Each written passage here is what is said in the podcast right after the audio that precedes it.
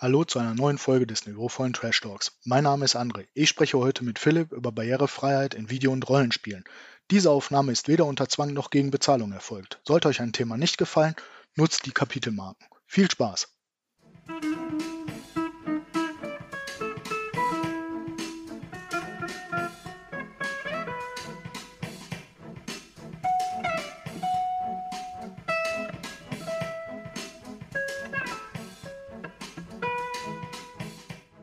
Hallo und herzlich willkommen zu dieser neuen Folge des niveauvollen Trash Talks mit Philipp und Gast.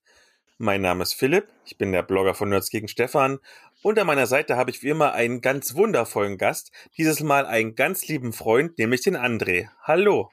Hallo Philipp. André, man kennt dich ja unter deinem berühmten Pseudonym Würfelheld. Warum heißt du denn Würfelheld? Ach du je. Jetzt muss ich ja wirklich in die allertiefsten Ecken meines Hirns zurückgreifen.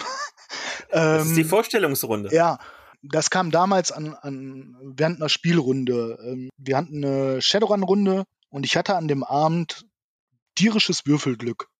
Also das ging eigentlich auf keine Kuhhaut mehr. Und ja, da ich dann damals einen neuen Namen für Foren suchte und man an dem Abend dann halt so meinte, ja, Würfelglück und und und, ja, und dann kam so eins zum anderen und so entstand dann halt der Name. Ja, und äh, jetzt seit oh, 16, 17 Jahren bin ich jetzt unter dem Namen unterwegs. Und ich habe dich ja nicht ohne Grund dieses Mal eingeladen. Und die meisten HörerInnen werden vielleicht schon sehen, irgendwie bei der Episodenbeschreibung oder beim Episodentitel, worum es geht. Aber vielleicht so als kleinen Spoiler zum Hauptthema. Wir haben diese Folge ja extra aufgenommen zum Disability Pride Month. Und willst du ganz kurz sagen, worum es denn gleich gehen wird? Wir besprechen unter anderem äh, nachher zum Beispiel meinen Vortrag an der Uni Hildesheim über barrierefreies Videospielen. Gleichzeitig gehen wir ein bisschen auf meine äh, Sehbehinderung bzw. Blindheit ein und wie sich das dann halt am, am Rollenspieltisch bzw. an der Konsole auswirkt. Und um uns für so schwere Themen zu stärken, lass uns doch erstmal den Getränketest beginnen. Aber gerne doch. Und wir haben diesmal was ganz Besonderes. Und ja, ich sage öfters mal, wir haben was ganz Besonderes, mir schon klar. Aber diesmal ist es ein Geburtstagsgeschenk, was du mir geschenkt hast. Vielen lieben Dank. Und was hast du mir denn geschenkt? Tja, eine dunkle Flasche 0,7 Cabernet. Also einen Wein. Genau. Ich bin mal gespannt. Der heißt Apothec Cap, ist aus UK, aber wurde in Kalifornien hergestellt. Genau. Hat lass uns mal gucken, 13,5% Alkohol. Also ich vermute mal, ich kenne mich mit Wein nicht aus, das dürfte aber schon eher höherklassig sein. Ja, da fragst du mit mir genau den richtigen. also Wein ist normalerweise auch nicht so mein Ding. Und ähm, ich bin auf den aufmerksam geworden, weil ich den einmal beim Weihnachtsalkoholwichteln im Greifenklaue-Forum bekommen habe. Und seitdem habe ich den auf der Getränkeliste stehen. Er soll smooth und full-bodied sein und ein bisschen so nach dunklen Früchten und ein bisschen nach Vanille schmecken. Ja. Und da schauen wir doch mal. Es ist ein Schraubverschluss. Ja. Und mal gucken, was für Geruch mir entgegenkommt. Oh, der riecht ganz schön stark. Der erinnert mich tatsächlich, wenn wir bei uns beim Gottesdienst Abendmahl haben, so riecht der Alkohol da. das ist kurz bevor der Pastor über die Bänke hüpft. so, ich werde jetzt ganz unwürdig aus der Flasche trinken, weil ich keine Weingläser zu Hause habe. Aber gut, ich bin ja eh gerade zu Hause im Osten und da passt es zu dem Klientel hier auf dem Dorf. Ja. Jetzt fehlt eigentlich noch die Bushaltestelle und die Sternburgflasche und ist trotzen auf dem Fußboden, dann ja genau das richtige Setting, um Wein aus der Flasche zu trinken. Aber wir werden mal probieren. Ja. Prost. Und da legt sich gleich ein ganzer Geschmack über den Mund drüber. Doch sehr weich, wirklich smooth. Früchte würde ich mitgehen, Vanille schmecke ich jetzt nicht raus im ersten Moment. Was schmeckst du so? Ja, ne? schön fruchtig. Ein wenig Vanille ist zu spüren. Da muss ich jetzt nochmal probieren, ob ich die Vanille auch rieche. Ich müsste ja als Weintester das jetzt eigentlich wieder ausspucken, aber es wäre schade drum. Ja. Der war bestimmt teuer. Das verrate ich dir nicht. Ich schmecke immer noch keine Vanille tatsächlich, aber es schmeckt sehr gut. Hätte ich mal vorher Backpulver reingetan. Doch, ich denke, das kann man trinken. Also es ist natürlich ein bisschen schwer mit irgendwie fast 14 Prozent. Aber ich meine, wenn wir heute Abend Wrestling gucken, dann kann ich mir den noch ein bisschen gönnen. Ich danke dir ganz, ganz herzlich Gerne, gerne. für den Wein, für das Geburtstagsgeschenk. Und dann starten wir endlich in den Podcast rein. Und da werden wir mal wieder ein bisschen nerdig, denn wir kommen zum Thema vor dem Thema. Und wir haben ja zwei, drei Jahre wirklich nicht so viel erlebt wegen Corona. Deswegen, wir waren draußen, du warst draußen, ich war draußen. Jawohl! Freiheit. Und ich war bei einer Massenveranstaltung, nämlich dem Corona-Salon Erlangen. Entschuldigung natürlich, es war natürlich der Comic-Salon Erlangen, aber wie man so hört, aus der Verlagsszene in Deutschland war es dann doch der Corona-Salon. 30.000 Menschen haben sich für Comics begeistern können, vier Tage lang. Man hat gemerkt, die Leute wollten das einfach sehen, auch mit allen Verlagen, mit denen ich so gesprochen habe. Die haben gesagt, wir spüren das. Die Leute sind richtig fröhlich, dass sie da sind, weil als sie da waren, waren sie ja noch nicht krank.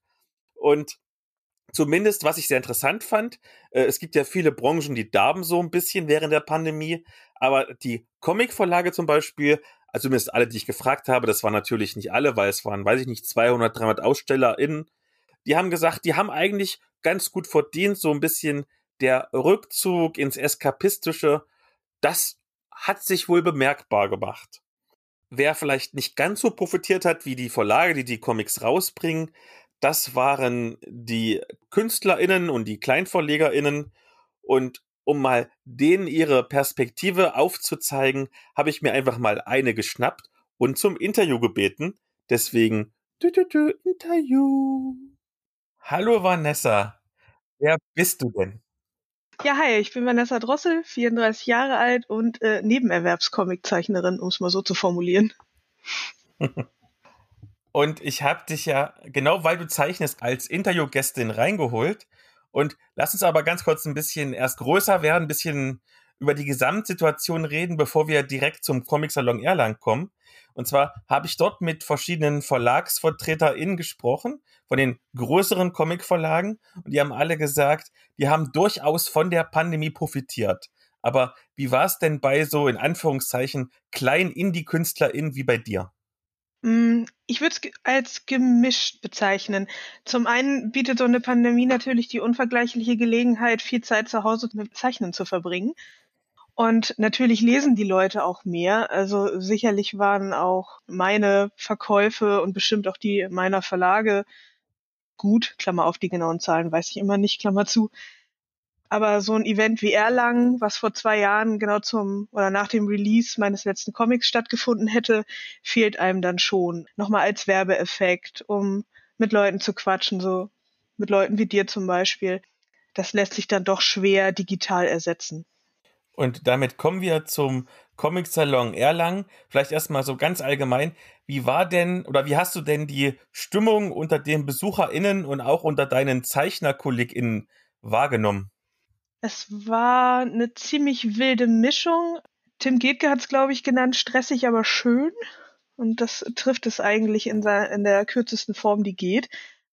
Also es war sehr euphorisch, alle haben sich gefreut, einander wiederzusehen und mal wieder im großen Rudel die freie Wildbahn zu erkunden. Gleichzeitig haben wir natürlich alle unter den klimatischen Bedingungen gelitten.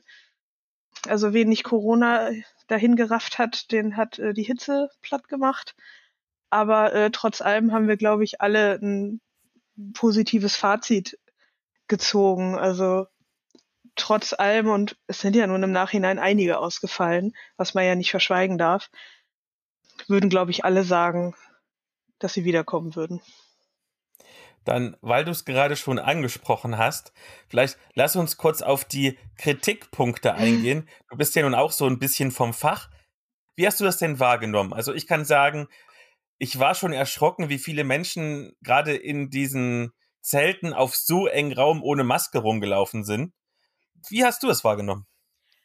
Also den Eindruck, den du hast, den teile ich auf jeden Fall. Ähm, ich mag es tatsächlich keinem verdenken, weil äh, die Hitze einfach unerträglich war. Also die KollegInnen von Illustrie schrieben heute so schön, ähm, die Masken, wenn sie sie getragen hätten, wären ihnen einfach aus dem Gesicht geflossen.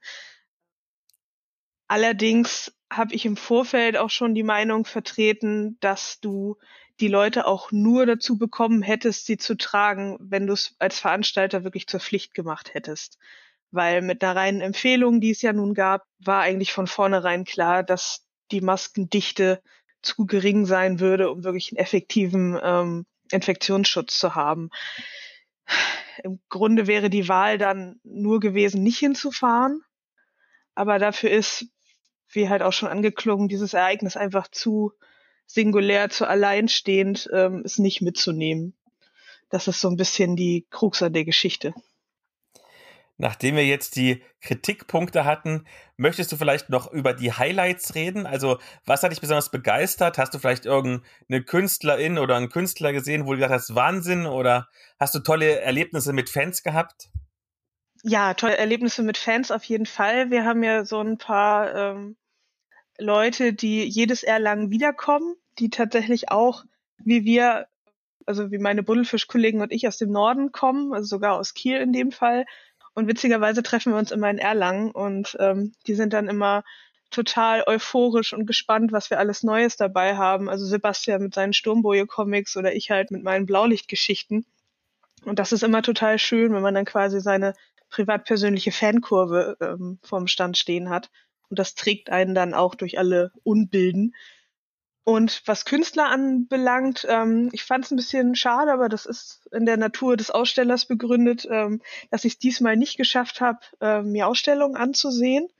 Da hoffe ich, dass so manche vielleicht nochmal anderswo vorbeikommt.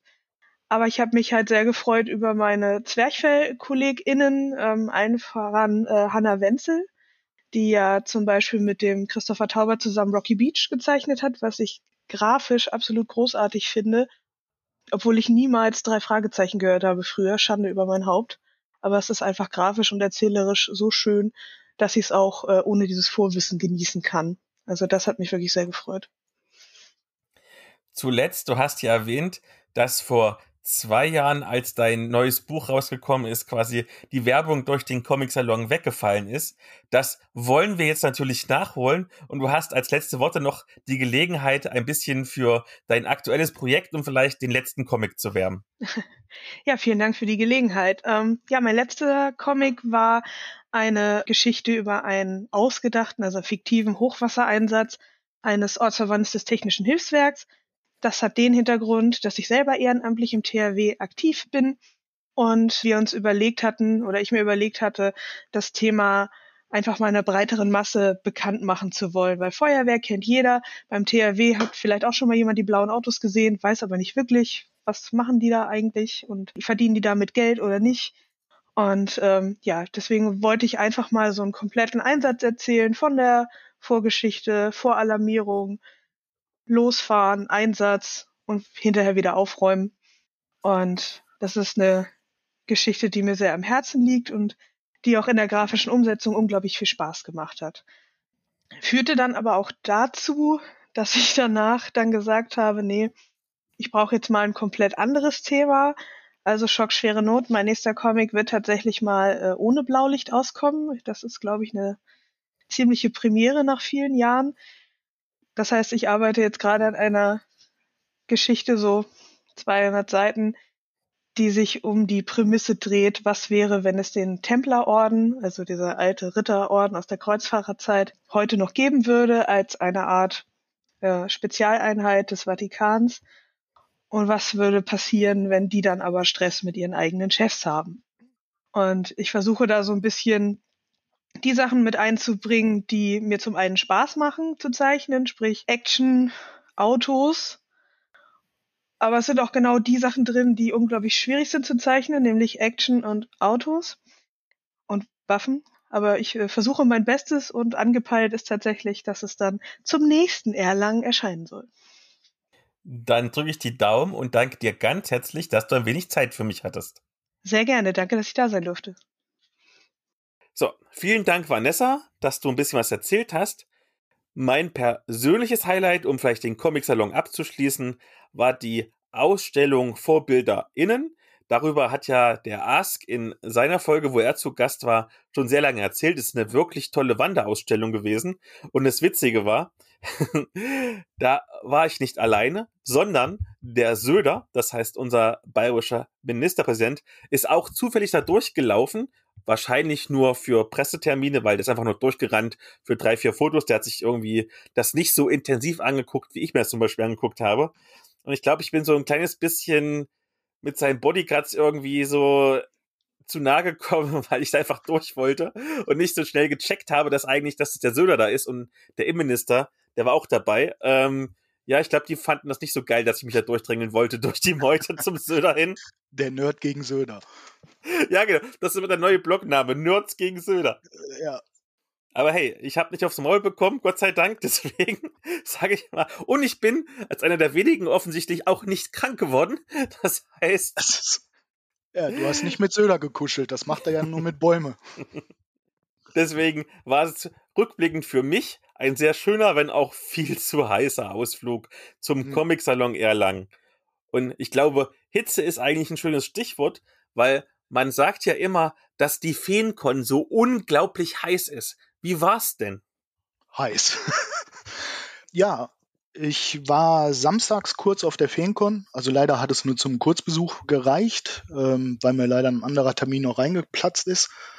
Aber ich konnte mir zumindest einen Eindruck machen, weil die Feencon ist ja von der Stadthalle Bonn-Bad Godesberg nach Bonn-Beul umgezogen in ein äh, Schulgebäude. Und so das, was ich jetzt zumindest alles mitgenommen habe, sehen konnte, ist die neue Location auf jeden Fall ein guter Griff gewesen. Also Parkplätze gab es genug, was ja bei der Stadthalle früher nicht so der Fall war. Die Aussteller, also das Außengelände, das war vom Platz her sehr gut. War auch ausreichend, hätte auch noch mehr los sein können. Also da ist noch genügend Platz verfügbar. Der Innenbereich, ähm, die Aussteller, Verlage und so weiter sind in einer Sporthalle untergebracht. Da war auch genügend Platz, also man ist sich nicht über die Füße gelatscht oder musste sich unbedingt irgendwo durchboxen. Da kam man aber dann zu dem ersten Thema, da, die Hitze staute sich halt, trotz offener Türen und Fenster, aber ist leider so. Ja, die Räumlichkeiten zum Zocken waren halt auch äh, sehr gut. Jetzt muss ich sagen, leider habe ich keinen der zahlreichen Lesungen und Workshops mitmachen können. Von daher, da kann ich jetzt nicht zu sagen. Essenstechnisch war auch okay. Also die Schulmensa hatte geöffnet und die haben wirklich groß aufgefahren. Das passte auch. Aus meiner Sicht äh, ein kleinen Punkt, wo ich sage, ging für mich jetzt nicht ganz okay wegen meinen Augen halt. Das war der Eingangsbereich. Der war zu duster gestaltet. Da muss man auf jeden Fall mal was tun, weil das für mich halt äh, ein Rempel oder Unfallrisiko ist, aber ansonsten war die Messe aus meiner Sicht gut organisiert. Hattest du denn auch das Gefühl, dass die Leute quasi wieder raus wollten, auf Convention wollten? Weil beispielsweise, ich höre immer von etwas kleineren Conventions, dass die Resonanz zurzeit nicht ganz so groß ist. Ich werde gleich noch drauf kommen, dass ich auf eine Convention fahren werde, demnächst, mhm. also drei, mhm. vier Tage nachdem diese Folge online ist. Und ich weiß zumindest, die Voranmeldungen waren doch eher schwächlich. Also ich hatte jetzt so den Eindruck, dass doch einiges los war. Ähm, wie es natürlich jetzt äh, den Sonntag aussah, kann ich dir jetzt nicht sagen. Aber die Leute, die ich jetzt getroffen habe, mit denen ich mich auch unterhalten konnte, die waren alle froh, dass sie auf jeden Fall wieder raus konnten wieder den Leuten persönlich die Produkte präsentieren konnten, beziehungsweise auch über ihre Ideen quatschen und so weiter. Also da hat man kaum einen Unterschied zu früher gehabt. Also man hat gemerkt, dass die Leute auch Lust hatten. Wie sich das verkaufstechnisch oder ideentechnisch und so weiter auswirkt, das bleibt abzuwarten. Ne? Da müsstest du, glaube ich, doch noch mal jemanden von der Orga fragen, wie gut jetzt die FinCon wirklich komplett angekommen ist. Ne? Aber das, was ich jetzt gesehen habe, auf jeden Fall sehr gut. Ich bin auch nächstes Jahr wieder am Start. Dann schaue ich kurz in die Zukunft. Ich gehe jetzt, wenn der Podcast rauskommt, wie gesagt, zwei, drei, vier, fünf Tage später auf die Kekscon nach Hannover. Primär, weil ich da ein Blitzbowl-Turnier veranstalte.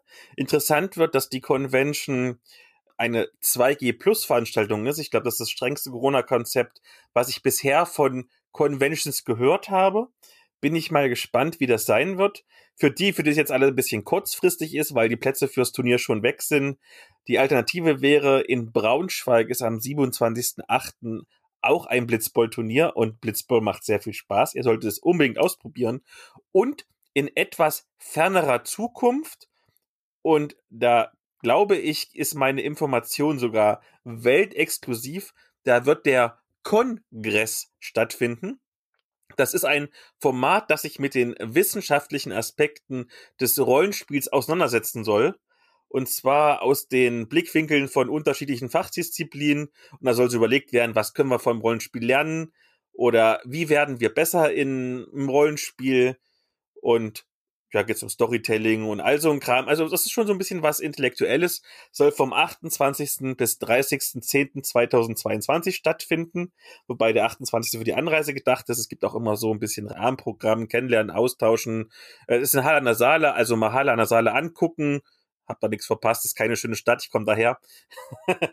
in einer richtigen Akademie mit richtigen Seminarräumen und allem drum und dran, also ohne richtigen Catering.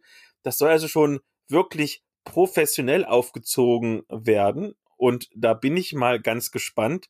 Sobald es mehr und vor allen Dingen offizielle Informationen gibt, werde ich das natürlich in die Show Notes packen oder irgendwo verlinken, wo ihr es schnell sehen könnt. Ja, und ich glaube, da können wir doch gleich mal mit der Medienshow durchstatten, worauf ich mich unglaublich freue, denn du bist ja genau wie ich zum Beispiel auch ein Blogger, der einen sehr starken Rezensionsfokus hat mit seinen Artikeln. Und deswegen bin ich ganz gespannt, was du rezensieren wirst. Und um noch einen Rückverweis zu machen zum Anfang, du hast mir ja den Getränketest geschenkt und ich habe dir die erste Medienschau geschenkt. Worum geht's denn? Ja, da bin ich so unheimlich dankbar für. Nach Jahren mal wieder ein DSA-Produkt in den Händen zu halten abseits äh, von, ich glaube, das letzte war ein Roman roundabout um die Spielemesse 15 oder 16. Das war damals noch der Wechsel auf die fünfte Edition. Also schon was länger her. Also bekommen habe ich von dir den aventurischen Boten 212. Der beinhaltet die Oper der Trovere. Sprich, wir haben hier eine Audio-CD mit sechs Tracks, ähm, die angelehnt ist an eine Verdi-Oper und die uns dann durch ein 16-seitiges Abenteuer führt. Das Abenteuer, das solltest du besser mal was zu sagen, weil ich fand's, naja, ermüdend. Benennen es wir mal so. Da lasse ich dir gleich den Vortritt zu der Audioaufnahme, also zu der CD es fällt mir ein bisschen schwer, da äh, was zu, zu sagen, was das Ding jetzt nicht runter macht. Weil für mich ist diese CD eigentlich nur was für Sammler. Also wer jetzt mal so nebenbei was für DSA braucht oder sich mal ein Abenteuer mit musikalischer Unterstützung holen möchte und so weiter, sollte hier nicht zugreifen. Die Zeit kann man sich sparen. Ja, ich weiß es nicht. Mir macht das einen Gesamteindruck so, wir probieren jetzt mal musikalisch was auf die Kette zu bekommen. Wir singen und trillern was vor uns hin, wobei ich mir da bei dem einen oder anderen Sänger oder Sängerin und auch Sprecher und Sprecherin sicher bin, dass dies der erste Versuch ist. Also für Kirchenchor unter der Dusche, da hätte es gereicht, aber für die Audio-CD besser nicht. Ich habe im Vorfeld noch so ein bisschen gefrotzelt, dass wenn du da bist und Medienschau machst, dass es unglaublich kritisch zugehen wird. Und ich habe so absolut recht gehabt. Ich muss dir leicht widersprechen, ich bin doch sehr viel angetaner als du. Die CD ungefähr eine Stunde in der Lauflänge. Mhm. Ich fand sie unterhaltsam. Nicht jedes Lied ist natürlich voll der Burner, aber doch, ich habe es gut weggehört. Ich weiß nicht, ob ich das jetzt als Oper unbedingt klassifizieren würde. Für mich hat es auch, weil es einen starken Anteil an nur gesprochenen Worten war, so ein bisschen das Flair von einem Musical gehabt. Also so wie so ein bisschen mittelalterlich oder renaissance-mäßig angehauchtes oder vielleicht auch barock, keine Ahnung, ich habe keine Ahnung von Musik. Jedenfalls klassische Musik angehauchtes Musical mit so ein bisschen ja, Tod und Liebe und so weiter und so fort und irgendwie auch eine Hexe, die da rumläuft. Ja, doch. Also das hat mich gut unterhalten. Interessant fand ich das Heldenwerk und generell das ganze Konzept von den Heldenwerken finde ich sehr interessant. Und zwar ist es so, dass du wie so ein Abonnement abschließen kannst und bekommst jeden Monat einmal den aventurischen Boten. Das ist so eine Ingame-Zeitung, wo halt so Artikel geschrieben werden. Irgendwie, wenn du so ganz stark Story-fokussiert bist und willst irgendwie die Welt erleben, dann weißt du, aha, da im Nachbardorf ist gerade ein Huhn geklaut worden oder so okay, nicht mein Spielstil, aber ich kenne sehr viele Leute, die sowas mögen. Aber du bekommst jeden Monat auch ein Heldenwerk. Das ist halt so ein kleines Abenteuerchen mit 16 Seiten, typischer DSA-Log, also bunt und vor allen Dingen muss ich sagen, sehr viel Text, dafür, dass es nur 16 Seiten sind. Wenn ich jetzt DSA intensiv spielen würde und meine Spielgruppe trifft sich ja ein bis maximal zweimal im Monat und wir würden jeden Monat ein schönes Abenteuer nach Hause kriegen, was genau zu dem passt, was wir machen, also ich finde erstmal generell das Konzept des Heldenwerks sehr interessant und lobenswert. Geschrieben ist der Trovere von Dominik Ladek. Du spielst quasi parallel nochmal die Geschichte aus der Oper und die basiert ja wiederum auf Verdis Oper Il Travatore. Und so wie ich das jetzt so sehen kann, ist es vor allen Dingen ausgelegt für Gesellschaftstalente und auch so ein bisschen Kampftechniken. Und das ist im Prinzip ein Intrigenszenario, weil sie sich alle gegenseitig betrügen. Ja, ich finde, das ist ein nettes kleines Abenteuer. Ja, du liegst halt eng an der Oper an. Ich finde nicht, dass du da so, so variabel spielen kannst. Ähm, es ist schon, glaube ich, auch wenn es mehrere mögliche Ausgänge gibt, und du ein paar Handlungsoptionen hast, es ist schon eine in sich abgeschlossene Geschichte, wo du jetzt nicht irgendwie komplett damit den Metaplot von DSA ändern kannst. Aber ich kenne so Spielerinnen, ich glaube sogar Elea beispielsweise, die könnte damit richtig viel Spaß haben. Ja, bei mir trifft's nicht. Wie gesagt, es ist nicht mein Spielstil. Also so viel Text, wie in den 16 Seiten des Heldenwerks drinsteht, steht bei OSR-Abenteuern in einem ganzen Hardcover-Buch von 200 Seiten drin. Ja, ne? Und die Frage ist auch mittlerweile bei der ganzen Masse, die zu DSA kommt, ne? also pro Woche x Produkte, über Jahre hinweg natürlich schon, wer braucht das alles? Und dann muss man sich auch fragen, wer braucht dann genau dieses Produkt? Ne, das haben wir im Prinzip gerade geklärt, wo ich gesagt habe, für meine Gruppe oder so, jeden Monat ein Abenteuer nach Hause geschickt, für einen schmalen Taler wäre ich DSAler, würde ich das brauchen. Wenn es das jetzt zum Beispiel dieses Konzept gäbe für Beyond the Wall oder so, also System Matters hört gut zu, für 5 Euro jeden Monat schickt er mir ein Abenteuer und ein bisschen Ingame-Kram und so, wäre ich dabei. Nein, System Matters macht jetzt erst Worldwide Wrestling. Du brauchst keine Werbung machen, weil wenn die Folge rauskommt, ist die Finanzierung bereits gescheitert. ich mache keine Werbung. Davon bin ich weit weg. Ja, dann bleiben wir bei Fantasy, denn ich bin dran. Und zu meiner ersten Medienschau habe ich über Ecken sogar einen Bezug zu dir beziehungsweise zu seinem produktiven Schaffen. Denn sag mal, André, du bloggst ja nun schon wesentlich länger als ich. Kannst du dich vielleicht daran erinnern, dass du mal wertungstechnisch richtig daneben lagst? Also, dass du so eine richtig krasse Fehlwertung hattest. Und ich meine jetzt nicht so eine Fehlwertung wie letztens bei deinen Choose Zulu Spielbüchern, wo ich mich dann in meinem Blog über dich lustig gemacht habe. Besten Dank nochmals. Sondern ich meine wirklich eine Fehlwertung, wo du dich geschämt hast hinterher. Nein. Also geschämt habe ich mich bis jetzt nicht. Ähm, sicherlich ist es so, wenn ich heute über das ein oder andere äh, Produkt nochmal drüber lese, die Rezension sehe, dass ich sage, würde ich heute klein wenig anders sehen. Aber wie du ja sagst, ähm, der Blog ist ja jetzt auch schon 15, 16 Jahre alt. Dass sich natürlich die Meinung ein klein wenig auch ändert, ist klar. Aber dass ich jetzt mal extremst in die Sülze gegriffen habe, würde ich jetzt nicht sehen. Ich meine, das Schöne ist ja, wenn du es anders siehst oder du auch anders wertest, das zeigt ja auch nur, dass die Szene bunt ist, vielfältig ist und dass die Geschmäcker genauso sind. Ja? Und nicht jedes Produkt, was X Verlage rausbringen, muss ja auch jedem Spieler oder jeder Spielerin gefallen. Das ist ja das Schöne.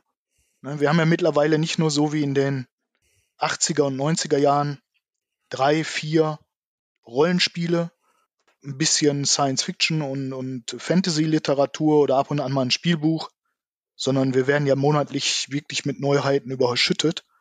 Ist doch dann alles gut. Ich habe also im Gegensatz zu dir so einen wunden Punkt.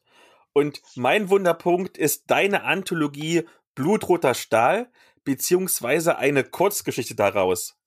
Denn da drin waren unter anderem auch vertreten Judith und Christian Vogt mit Das Geheimnis des Stahls und ungelogen. Das fand ich damals so schrecklich zu lesen, dass sich mir diese Geschichte als einzige von der gesamten Anthologie wirklich in mein Gedächtnis reingebrannt hat, weil ich mit so einem merkwürdigen Erzählstil, der mich irgendwie so an das Alte Testament erinnert hat, überhaupt nichts anfangen konnte.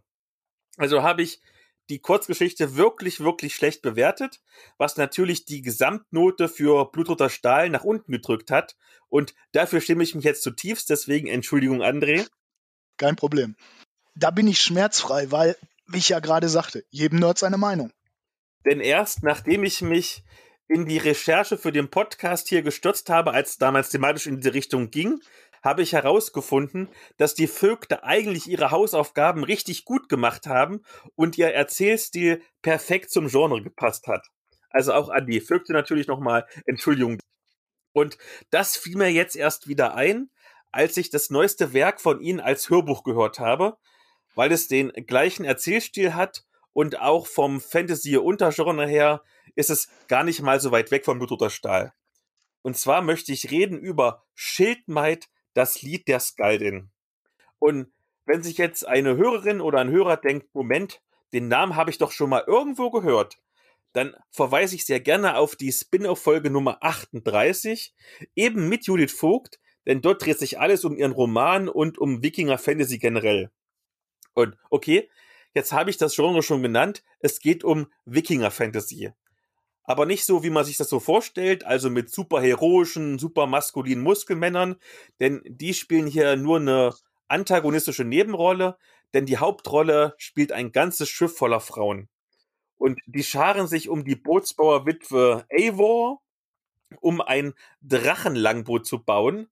Aber so richtig wissen sie noch gar nicht, warum sie es eigentlich tun. Also nicht, dass sie nicht alle irgendwie so eine persönliche Motivation haben, weil sie beispielsweise vor ihren gewalttätigen Ehemännern fliehen oder weil ihre Art zu leben vom Wikinger-Clan nicht anerkannt wird. Aber es dauert dann noch ein bisschen, bis sie ihren göttlichen Auftrag bekommen. Sie sollen nämlich den Frostriesen erschlagen. Und dann reisen sie auf ihrem Schiff durch den hohen Norden und dann passieren auf ihrem Weg immer mal wieder typische Abenteuerepisoden. Beispielsweise müssen sie sich einem Holmgang-Duell stellen oder sie werden von Monstern angegriffen oder sie versuchen sich mal selber als Wikingerinnen und rauben und plündern oder aber Personen aus ihrer Vergangenheit tauchen auf und machen ordentlich Ärger. Und dazwischen gibt's dann allerlei emotionale und manchmal auch romantische Interaktion zwischen den Frauen. Und nicht ohne Grund sprechen Judith und Christian bei Schildmaid gerne von so einer Art Buddy-Movie auf dem Wikingerschiff. Und das ist, kurz gesagt, eine ziemlich feine Geschichte. Aber wenn ich jetzt schon so einen gefürchteten Buchkritiker wie dich hier als Gast habe, dann kann ich das ja nicht einfach nur kurz sagen, da muss ich natürlich weit ausholen. Ich bin gespannt. Schildmaid wird als historischer Fantasy-Roman beworben, daher die Vögte haben hier viel ihrer Geschichtsrecherche einfließen lassen, jedoch gehen sie im Roman davon aus, dass diese ganzen Mythen und Sagen der Wahrheit entsprechen. Also Fantasy wird hier im Verhältnis viel größer geschrieben als das Adjektiv historisch, aber das muss ja erstmal prinzipiell nicht schlecht sein. Wobei, wenn man denn auf den thematischen Schwerpunkt hätte hinweisen wollen, dann hätte man anstatt historisch lieber die Adjektive feministisch, queer und generell politisch nehmen sollen. Aber wenn sie das genommen hätten, dann hätte es niemand gekauft und das wäre schade um das schöne Buch. Denn Schildmaid ist politisch und das merkt man auf jeder Seite. Manchmal ist es etwas plakativ, weil beispielsweise proportional gesehen sind es hier sehr viel mehr Männer als Frauen, die irgendwie böse sind. Aber manchmal ist es auch eher versteckt und da muss man dann schon ein wenig interpretieren. Beispielsweise bei der Auswahl der 20 Schildmeiden Wobei ich hier gleich mal anmerken will, dass es einfach zu viele Figuren sind. Also jedenfalls, die Vögte haben die 20 Protagonistinnen ganz sorgsam politisch gecastet, weil die Internet das ist so ein schweres Wort, weil die intersektional diversen Figuren allesamt bestimmte positive und negative Aspekte des Frau-Daseins darstellen sollen. Und da gibt's dann natürlich ganz offensichtliche Dinge wie zum Beispiel Mutterschaft, generell soziale Rollenzuweisung oder die Geschlechtsidentität, aber eben auch so Dinge wie beispielsweise ungewollte Kinderlosigkeit wegen Endometriose. Und ich glaube, da wäre bestimmt kein männlicher Autor drauf gekommen. Viele der Frauen haben dabei einen eigenen Handlungsstrang. Besonders im Gedächtnis geblieben ist mir dabei der von Skade, weil der zumindest so ein klein wenig in die Own Voices Richtung geht. Und das hat mir an ein, zwei Stellen wirklich Gänsehaut beschert. Über das Buch verteilt gibt es einige wirklich, wirklich toll geschriebene Szenen, aber generell ist der Roman sehr unterhaltsam. Vielleicht erinnern sich ja manche HörerInnen noch an meine Rezension des letzten Vogtromans Anarchie Deco. Da war ja mein Hauptkritikpunkt, dass es ewig gedauert hat, bis der in die Gänge kam. Und das ist hier nicht so. Ab Seite 1 ist man drin im Buch und so vielleicht so ab einem Viertel ist man richtig hyped und will es einfach weiterlesen und kann sich aus der Hand legen.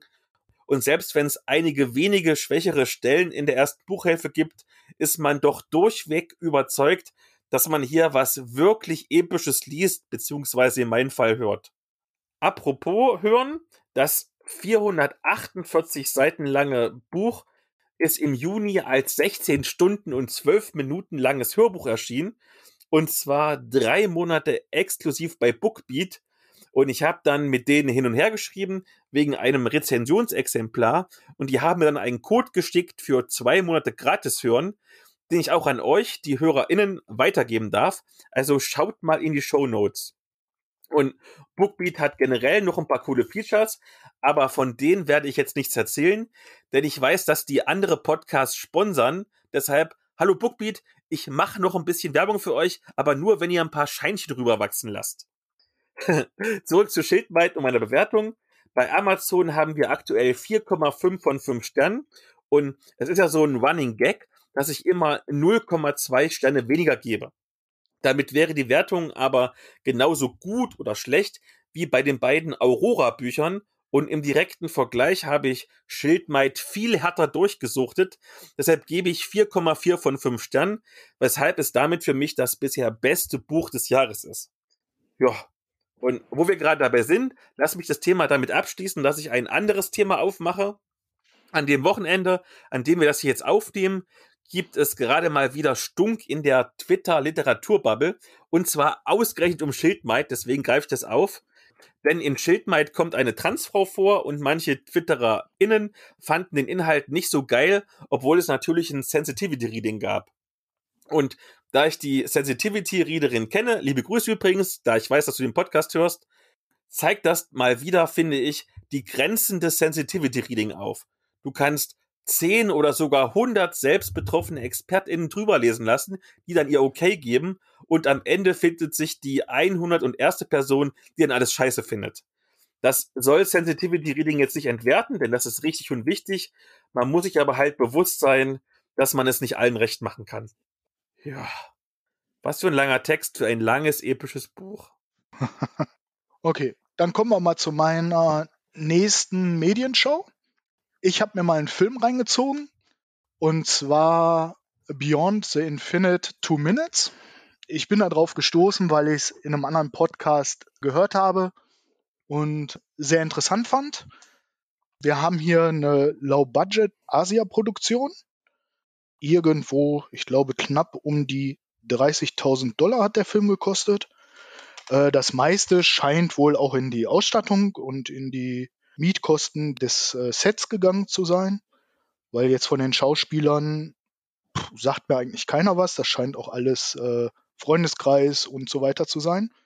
Und zwar geht es darum, dass Kato einen Café betreibt und er feststellt, dass der Fernseher in seinem Laden plus sein Computer in der Wohnung, die sich oben drüber befindet, miteinander kommunizieren. Allerdings mit einer Zeitverzögerung von zwei Minuten. Und so hat er dann halt die Chance, von dem einen Bildschirm auf dem anderen zuzugreifen und halt äh, kurzfristig in die Zukunft zu schauen. Dies kann er gar nicht lange für sich behalten, das spricht sich dann auch im Freundeskreis rum. Und natürlich zeigt sich dann wieder das Schlechte im Menschen wieder, weil die Freunde natürlich versuchen, Karte zu beeinflussen, weil man könnte ja dann, hat schon zwei Minuten, wenn man noch einen Bildschirm weiter, beziehungsweise noch eine Reise weiter macht, vier Minuten in die Zukunft gucken und so weiter, der sogenannte Droste-Effekt. Und dies gehen sie dann auch an und sind dann auch ruckzuck in Schwierigkeiten. Mehr möchte ich zu dem Film eigentlich nicht sagen, weil den binscht man mal schnell weg, sind 70 Minuten, ist als äh, Blu-ray, DVD oder als Stream erhältlich, kostet ein paar Euro, aber das ist er wert, ist ein schöner Sci-Fi-Film, ein bisschen nervig, ist ab und an die Schauspielleistung, weil man doch merkt, dass die Leute teils das erste Mal vor der Kamera stehen. Damit muss man ein bisschen leben. Aber ansonsten, die Umsetzung ist sehr gut gelungen, finde ich. Also ich würde dem Film vier von fünf Sternen geben. Das ist aus deinem Mund schon eine sehr ordentliche Wertung. Ja, finde ich auch. Zieht euch Asia-Movies rein. Den MacherInnen von New Hong Kong Story gefällt das. Garantiert. okay. Du kennst ja meinen Podcast schon, weil du ihn immer kritisch rezensierst manchmal auch zu kritisch für meinen Geschmack, aber okay, was weiß ich schon. Und du hast mich doch gezwungen. du hast immer gesagt, offen und ehrlich, ich möchte keine Plüscherei. Ah. So ist es. Ja. Und du weißt ja, es gibt manchmal bei mir die Halbmedienschau. Ja. Jedenfalls diesmal nicht. Denn ich hatte, nachdem ich Schildmeid gehört habe als Hörbuch, da habe ich so auf mein Rezensionsguthaben geschaut, da ich einen Code für 50 Freistunden bekommen hatte, habe ich quasi Bulimie-Hören gemacht und möglichst viele Hörbücher am Stück weggehört, ehe meine Zeit abgelaufen ist. Weil man muss ja ausnutzen, was man umsonst kriegt. Und angefangen habe ich mit Monolith, die Entdeckung von Dominik Ameyer, dem Auftaktband der Monolith-Trilogie, elf Stunden und fünf Minuten lang, beziehungsweise 296 Seiten dick. Das ist eine ganz klassische Science-Fiction-Abenteuerstory. Ein abgehalfteter Raumfrachterpilot soll einen Wissenschaftler zu einer Raumstation bringen. Dann gibt's ein Notsignal, das es eigentlich nicht geben darf. Und dann macht es Krachbum Zisch. Und sie sind in einem ganz anderen Ende des Universums gestrandet, wo sie auf andere Menschen und vor allen Dingen aber Außerirdische treffen. Bei Amazon hat das Buch Stand heute 4,3 von 5 Sternen laut dem Vorteil oder dem, wie auch immer man es nennen mag, so dem typischen Philip-Move, gebe ich ja immer 0,2 Sterne weniger. Also, wie viel gebe ich denn diesem Buch? 0,5. Du hättest jetzt natürlich 4,1 sagen müssen, weil das 0,2 weniger sind, aber ich gebe genau drei Sterne, denn der Monolith-Auftaktband ist absolut solide Science Fiction. Hier ist wirklich alles solide. Solide Story, solide Figuren, solider Schreibstil, solide Spannung. Wenn du im Duden nach dem Wort solide suchst, dann ist daneben das Cover von Monolith die Entdeckung abgedruckt. Kann man sich also gut geben, ist halt solide. Danach kam mir so in den Sinn, dass ich ja auf meinem Rezensionsstapel noch was von Brenton Q. Morris habe. Also habe ich mir gedacht, dass ich dann einfach noch was von ihm höre, damit ich später mal den Vergleich habe. Und das war für mich persönlich wohl die ungewöhnlichste Kost aus dieser ganzen Reihe jetzt. Denn klar, es ist Science Fiction, aber es ging um den postapokalyptischen Überlebenskampf und auch noch um Transhumanismus, also so ziemlich die Sci-Fi-Themen, die mich am allerwenigsten interessieren. Lost Moon Mondfinsternis heißt das 318 Seiten dicke Buch, welches als Hörbuch 8 Stunden und 7 Minuten lang ist. Und der Name ist Programm, denn plötzlich ist der Mond lost, also verloren gegangen. Und das ist bereits ziemlich doof für die Menschen, die auf der Erde auf den Mond angewiesen sind, also beispielsweise wegen Ebbe und Flut. Aber vor allem ist es doof für die Menschen, die auf dem Mond leben. Und die begleitet man hier 200 Jahre lang in ihrem Überlebenskampf, den sie mit allerlei Wissenschaft bestreiten müssen. das ist spannend und abwechslungsreich erzählt, manchmal vielleicht sogar ein wenig gehetzt wirkend, also sehr schnell erzählt, aber tatsächlich von der ersten bis zur letzten Seite beziehungsweise Hörminute spannend. Aktuell hat der Roman bei Amazon 4,4 von 5 Sternen. Ich gebe hier wieder die obligatorischen 0,2 weniger, also wirklich gute 4,2. Und da wäre letztlich sogar noch mehr drin gewesen, denn zwischenzeitlich, ich hatte es dir ja geschrieben, war ich irgendwie sogar bei vollen fünf Sternen, aber dann hat man irgendwie beim Lesen, beziehungsweise ich beim Hören, gegen Ende das Gefühl, da fehlt doch irgendwas. Und tatsächlich, es gibt einen parallel spielenden Roman von Timo Leibig namens Lost Moon, Erdenstürme. Da bekommt man wohl die andere Sichtweise der Geschehnisse. Also, wer weiß, vielleicht gebe ich irgendwann mal in einer Podcast-Folge ein Update, dass ich die Wertung noch ein bisschen anhebe, wenn ich das Buch gelesen habe aber bis jetzt sind es 4,2 von 5 und das ist ja auch nicht schlecht.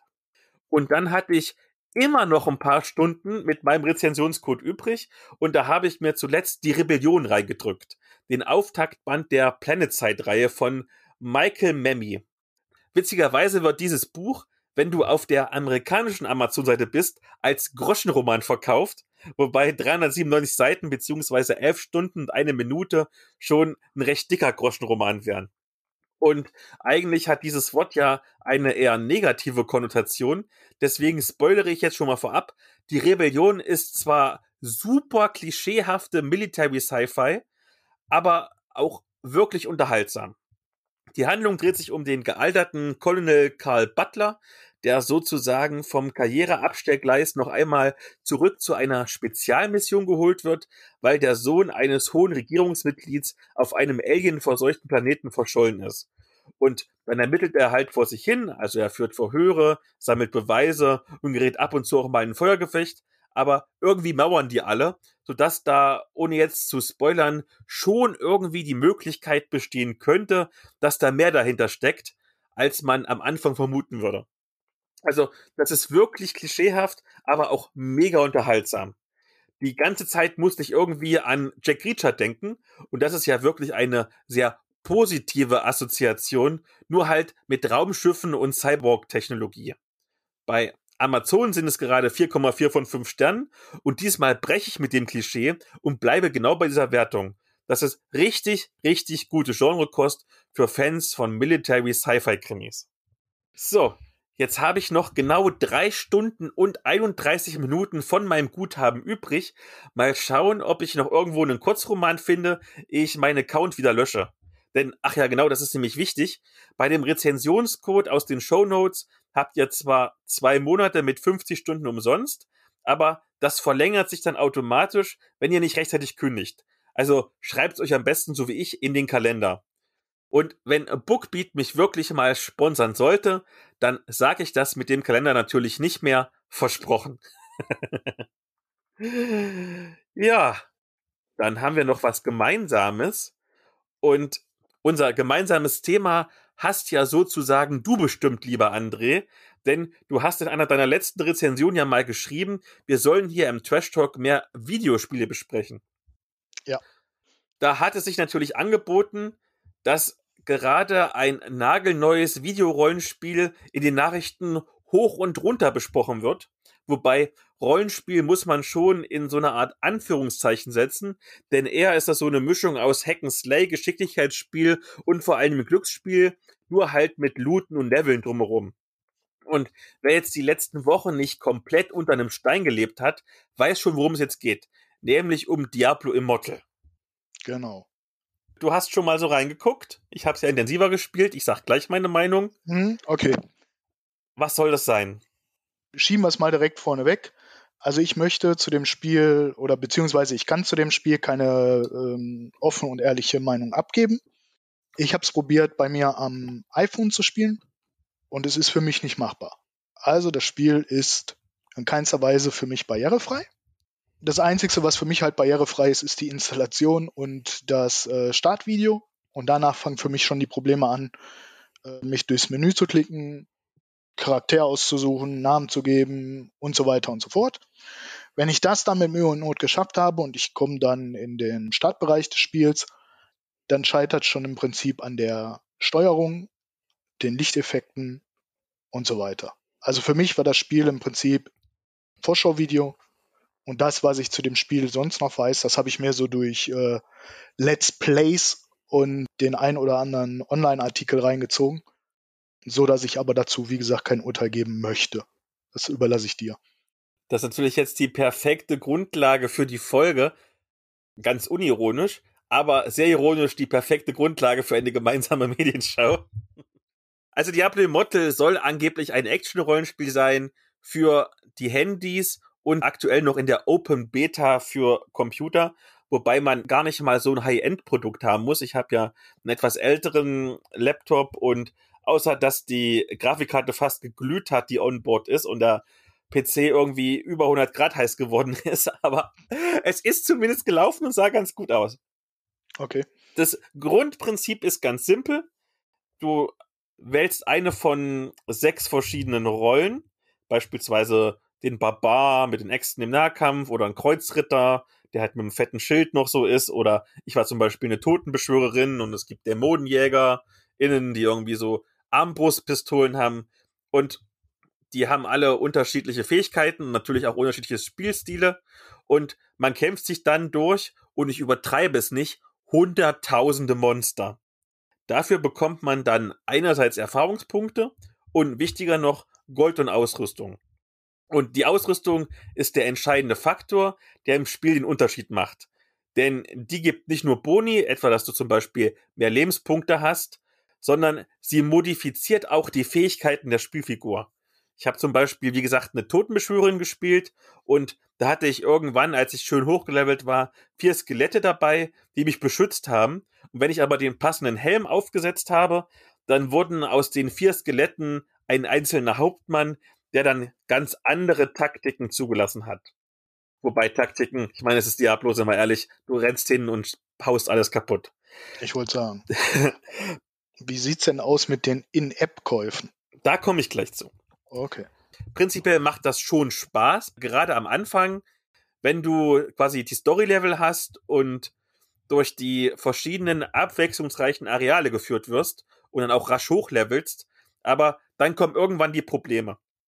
Und ich kann dir sogar genau sagen, wann das Problem begonnen hat. Und das ist mit Level 30. Das ist die Hälfte der erreichbaren Grundlevel. Und ab dem Moment kam da nicht mehr so spannende Missionen wie, keine Ahnung, mach mal das da oder red mit dem da oder geh dahin, sondern es kommt erstmal sowas wie Level stupide auf bis Level 35. Dann passiert der nächste Storyabschnitt. Und das kommt dann immer, immer öfter und es ist einfach nervig, weil du kannst dann nur auf altbekannten Arealen aufleveln. Du kannst zurückgehen in die Level, die du schon kennst und kannst, keine Ahnung, Kopfgeldaufträge annehmen, die zum Beispiel bestehen, töte 100 Monster der und der Kategorie oder du gehst in irgendwelche speziellen Dungeons, beispielsweise auch mit äh, kleinen Vierergruppen, wo du halt gemeinsam irgendwelche Monster tötest, wobei, obwohl es halt sechs verschiedene Klassen gibt, hat er gesagt, du kannst deine Fähigkeiten so bauen mit der Ausrüstung, dass du unterschiedliche Vorgehensweisen hast, aber es gibt keine Taktik. Alle laufen einfach geradeaus auf den Gegner zu und, und, und hauen drauf. Wie blöde. Ja, es ist unterhaltsam, aber es ist halt sinnlos und stupide und irgendwann geht's dir auf den Piss, weil es einfach immer dasselbe ist. Und da gibt's aber eine Lösung für. Und diese Lösung heißt Geld. Und zwar echtes Geld.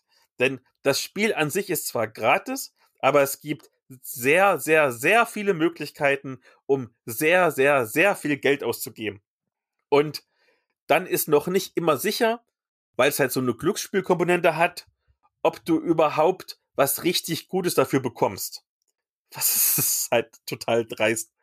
Und wenn du dann wirklich so wettbewerbsorientiert spielst, denn du kannst, wenn du fertig bist mit der Story und hast dich hochgelevelt auf Level 60 und dann gibt's noch diese Paragon-Level, da kannst du nochmal hoch. Ich bin, glaube ich, aktuell bei 11 oder 12 oder so. Ich glaube, bis 20 müsste es gehen.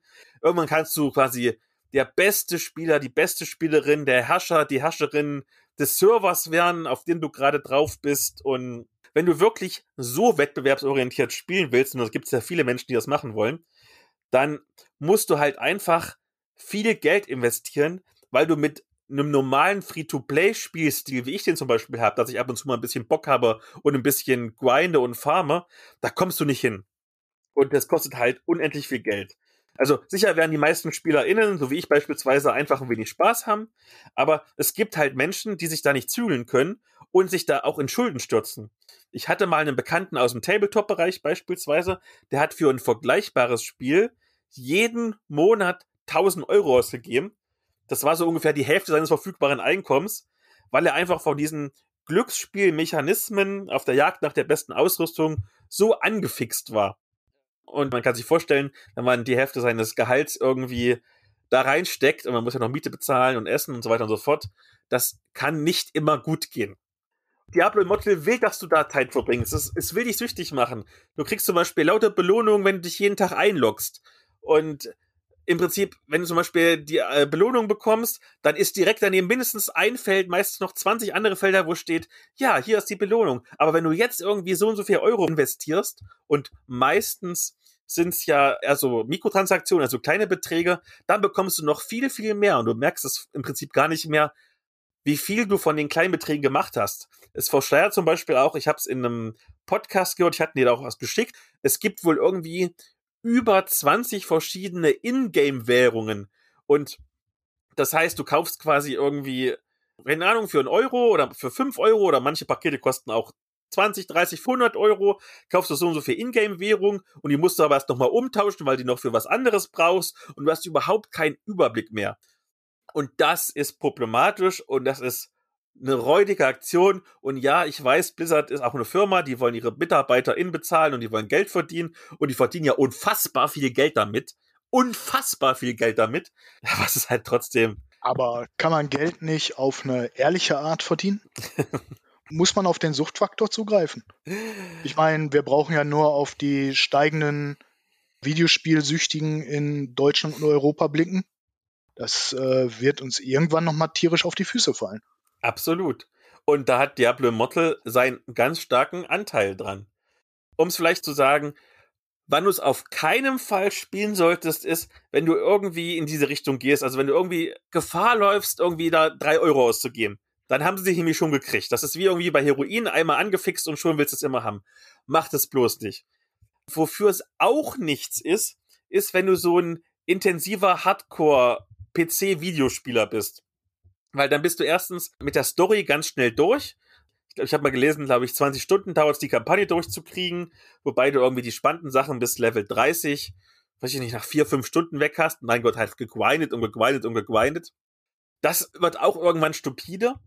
Was sehr gut funktioniert, was für mich zum Beispiel sehr gut funktioniert, ist tatsächlich die Aufgaben, gerade wenn du so den Grind-Faktor hast, dass du irgendwelche Dungeons äh, machst oder irgendwelche Aufträge erfüllst, die hast du normalerweise in fünf bis zehn Minuten durch. Selten, dass es mal irgendwas länger ist. Meistens ist es wirklich fünf Minuten. Mittlerweile bin ich so hoch gelevelt, wenn ich in einer Vierergruppe bin, wo alle irgendein Paragon-Level haben und wir gehen durch so einen vorgenerierten Dungeon durch, dann machen wir es in drei Minuten mittlerweile.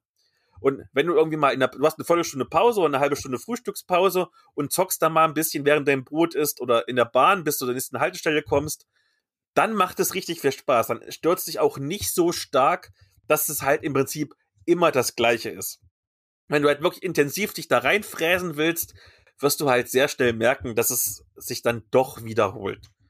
Was schade ist eigentlich, weil es gibt schon ein paar schöne Sachen. Man merkt schon, dass Blizzard, die Diablo produzieren, die haben schon Ahnung. Es gibt da einige wirklich legendäre Levels, die wirklich Spaß machen und die noch in Erinnerung behalten. Es gibt so ein richtig schönes Level, ist glaube ich der erste riesengroße Dungeon, wo du quasi läufst über so einer Glasplatte und von unten an der Glasplatte ist der Dämon, der klopft da quasi schon dran oder der Geister, was es ist, weil er raus will und du hast schon Angst, weil der riesengroß ist und böse guckt und so weiter und so fort. Und erst wenn du am Ende von dem Level bist, dann bricht er quasi durch und kommt da raus und greift dich an. Das ist schon cool gemacht. Solche Momente gibt's. Aber es gibt dann auch ganz viele Momente, die sich wiederholen. Dieser Dämon, der da durch die Glasplatte kommt, beim ersten Mal ist es cool, vielleicht beim zweiten Mal. Wenn du den Level aber 20 Mal gemacht hast, dann lachst du einfach nur müde drüber. Und das ist bei allen Leveln so. Und deswegen, wenn ihr ab und zu mal gerne kostenlosen, ganz gut aussehenden Spaß haben wollt, schön, wollt ihr das intensiv spielen, wollt ihr das wettbewerbsorientiert spielen, nehmt was anderes. Ja, ich glaube, jetzt haben wir die Medienschau hinter uns. Wer das gedacht? Und jetzt haben wir gerade über Diablo Immortal gesprochen und auch festgestellt, dass das nicht unbedingt was für Andres Augen ist. Und darum haben wir uns gedacht, wir holen uns mal einen Experten dazu, der das vielleicht irgendwann mal in Zukunft verändern kann, nämlich den Michael. Hallo. Hallo. Ja, vielen, vielen Dank für die Einladung. Jetzt gerade studiere ich ja in Hildesheim im Studiengang Barrierefreie Kommunikation. Und deswegen hatte sich das ganz gut gepasst. Willst du vielleicht mal den HörerInnen kurz erklären, was ihr denn da eigentlich studiert? Ja, sehr gerne. Ähm, Im Studiengang Barrierefreie Kommunikation beschäftigen wir uns mit der barrierefreien Gestaltung von Text, Textinhalten. Im Prinzip ist alles Text. Um es erstmal so runterzubrechen, weil Text grundsätzlich auch alles ist, was Inhalt hat auch Gesagtes wird bei uns als Text angesehen und da gibt es natürlich viele Möglichkeiten, wie man diese Texte im Endeffekt barrierefrei gestaltet und für viele Zielgruppen ausrichtet. Da haben wir zum einen Audiodeskriptionen, zum anderen Untertitelungen, leichte Sprache und so weiter und so weiter. Und vielleicht kannst du ja schon mal an so einem konkreten Beispiel sagen, wir haben ja jetzt über Diablo Immortal gesprochen, das ist ein recht kleiner Bildschirm, wenn du es auf dem Handy spielst, gerade wenn du irgendwie Kämpfer hast mit Zaubern und Zauberinnen und Hexen und so weiter dabei, dann ist alles bunt und flackert und so weiter. Der André konnte halt nicht wirklich was erkennen. Wie würdest du das denn quasi jetzt aus deiner Erfahrung heraus optimieren, dass der André auch ein sehr schönes Spielerlebnis hätte?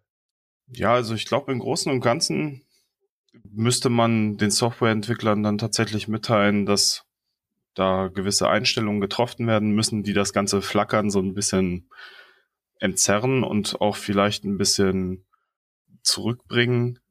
Das ist gerade vielleicht für Menschen mit bestimmten Bedarfen in Richtung visueller Ausgestaltung echt immer ein bisschen komplex, dass da viel zu viel flackert oder dass da kleine Bildschirmbereiche sind, die getroffen werden müssen und da müsste es zumindest Alternativlösungen geben, entweder vielleicht durch eine Sprachsteuerung oder durch andere Möglichkeiten.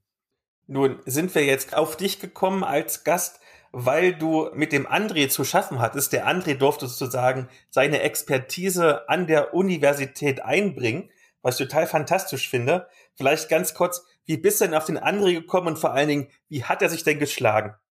Ja, auf den André gekommen bin ich tatsächlich über Umwege, denn erstmal stand ich da und dann hieß es, ich könne doch mal schauen, ob ich eine Person finden kann. Und ähm, wir hatten ja den Bereich Gaming uns ausgeguckt und da war das so ein bisschen schwierig aus der wissenschaftlichen Perspektive an Kontakte zu kommen. So habe ich äh, zufällig im Gespräch mit meiner Kommilitonin. Ich habe nämlich eine Kommilitonin, die selbst blind ist. Die hat mir eine Person empfohlen und diese Person hat dann André empfohlen. André hat sich in der Präsentation echt gut geschlagen. Ich glaube, die meisten hatten weder so groß die Ahnung vom Gaming an sich. Deswegen war das ein relativ guter Rundumschlag, der da gemacht wurde. Und dann ist André nochmal auf seine persönlichen Bedarfe eingegangen. Und ich glaube, das war dann so ein sehr rundes Bild, so dass sich viele TeilnehmerInnen auch echt einen guten Einblick verschaffen konnten darüber, was da jetzt konkret gebraucht wird. So viel Lob für den André. Und da wollen wir ihn doch mal fragen. André, worüber hast du denn gesprochen? Und vielleicht willst du uns mal kurz erklären, was deine besonderen Bedürfnisse in dem Fall waren ich bin erstmal, wie Michael sagte, ja auf meine Person, auf die äh, Sehbehinderung bzw. Blindheit, die ich ja habe, eingegangen. Dann habe ich einen kurzen Einblick gegeben, was es für Möglichkeiten, Bedienhilfen halt beim iPhone und äh, unter Windows-Betriebssystem gibt. Äh, dann habe ich den Bogen geschlagen zu einer Spiele-App. Dort kurz den, den Überblick gegeben, wie sich das dort auch mit den Bedienhilfen gibt weiteren Einblick dann auf die Windows-Ebene, dort mitspielen und dann hin zu äh, Spielekonsolen, wobei ich da dann halt bis zu den Konsolen der letzten Generation nur was sagen konnte, weil die aktuellen, weißt du ja selber, sind ja kaum lieferbar. Und ich bin leider einer, der noch warten muss. Ja, und die Bedarfe, die ich halt habe, ähm, gehen dann in dem Bereich äh, Lichtempfindlichkeit zum Beispiel, wenn du jetzt großes Flackern hast, das ist, ist dann für mich störend. In bestimmten Farbsegmenten habe ich eine Schwäche, das heißt Blau-Grün-Sehbereich oder wenn du äh, Sachen hast, ich sage jetzt mal, du hast einen hellen Hintergrund, weißes, weißes Licht zum Beispiel, äh, und da tauchen gelbe Markierungen auf, kannst dir vorstellen, äh, ist kaum sehbar. Ja, und äh, das habe ich dann so kurz dargestellt. Ähm, und dann gab es halt noch eine Frage-Antwort-Runde. Ähm, und damit war dann im Prinzip mein Job auch schon getan. Apropos kurz darstellen, du hast ja jetzt in letzter Zeit einige Blogartikel veröffentlicht auf deinem Blog. Äh, die werden natürlich in die Shownotes gepackt. Über deine Blindheit im Nerd-Dasein sozusagen. Willst du vielleicht darüber ganz kurz was sagen, bevor wir dann den Michael wieder fragen, wie man das alles besser machen kann? Ich hatte jetzt letztlich zum Beispiel einen Artikel gemacht, blind am Rollenspieltisch, wo ich dann halt mal einen Einblick gegeben habe, äh, welche Seheinschränkungen ich halt habe und wie sich das halt bei uns äh, im Hobby auswirkt. Heißt, wie konsumiere ich zum Beispiel Bücher, PDFs, welche Hilfsmittel benötige ich, wie muss ich die dann entsprechend einstellen, wie sieht's aus mit äh, Beleuchtung und so weiter und so fort ja, im Prinzip da groß drüber. Ne? Und magst du da mal einen praktischen Einblick geben? Also wie zum Beispiel, liest du denn ein Rollenspielbuch? Ja, wenn wir jetzt die äh, Todbaum-Variante nehmen, ähm, die lege ich mir zum Beispiel auf ein sogenanntes Kreuztischlesegerät. Das ist im Prinzip eine Vergrößerungskamera, äh, wo ein Fernseher oder ein kleiner Monitor angeschlossen ist und unten halt ein beweglicher äh, Tisch ist, wo das Buch drauf liegt.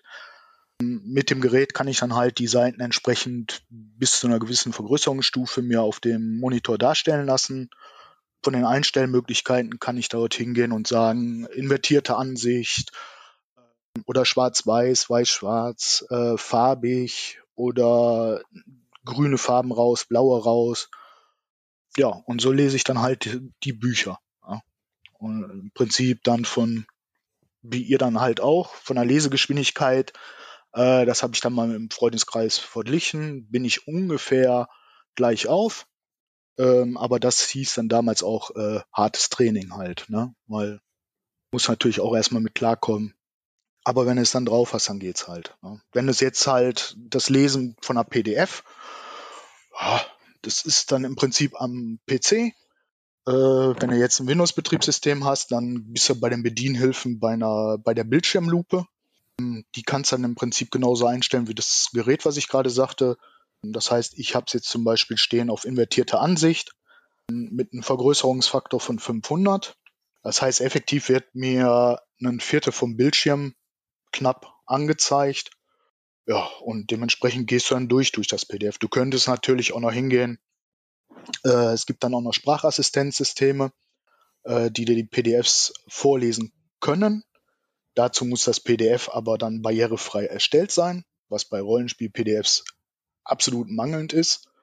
Oder aber es gibt dann noch äh, vergleichbar zu der Windows-Bildschirmlupe ein Programm äh, namens Zoomtext, was in einer Version halt auch einen Sprachassistenten drin hat, welcher dir dann den Text vorliest, wo du im Prinzip mit dem Mauszeiger drauf gehst. Ähm, das wären so die beiden Varianten, wie ich jetzt halt Rollenspielbücher konsumiere. Wenn es jetzt um Romane geht, dann gibt es natürlich noch die Möglichkeit, über Sprachassistenten wie Alexa, ApplePod und so weiter, sich die natürlich auch vorlesen zu lassen. Oder halt den Weg des Hörbuchs. Und da fragen wir doch mal den Michael, der das quasi studiert. Wenn jetzt zum Beispiel der André und ich ein Buch rausbringen wollen würden, vielleicht ein Rollenspielbuch, die sind ja meistens auch noch ein bisschen bunt. Wie können wir die denn möglichst barrierefrei gestalten? Das fängt eigentlich schon bei der Hierarchisierung von dem Text an. Soll jetzt ganz platonisch bedeuten, man hat eine Überschrift, man segmentiert das Ganze einfach als Überschrift und Text und dann muss man halt schauen, dass die Einstellungen übernommen sind. Und das muss man natürlich dann auf jeder Seite machen. Und man muss das auch für jede Seite einzeln nochmal überprüfen, ob alles so eingestellt wurde, wie man das sich gerne vorstellt. Und das Ganze kann man logischerweise dann überprüfen in so Testdurchläufen, indem man sich die PDF selbst vorlesen lässt. Und dann kann man auf jeden Fall überprüfen, ob die PDF fehlerfrei und ohne Sprünge das Ganze wiedergibt, was man gerade wiedergeben lassen möchte. Zu welchem Zeitpunkt? Genauer gesagt, gibt's da auch Unterschiede auch in Sachen Grafiken, Bilder und sonstiges. Die, die müsste man dann auch nochmal mit einem Alternativtext versehen beispielsweise oder man müsste dann halt schauen, dass auch dieser Alternativtext eben wieder ausgespuckt wird am Ende. Und gerade das Thema barrierefreie PDFs, das stößt natürlich so eine Tür auf, weil das wird sehr, sehr gerne vernachlässigt in vielerlei Hinsicht, nicht nur im Gaming.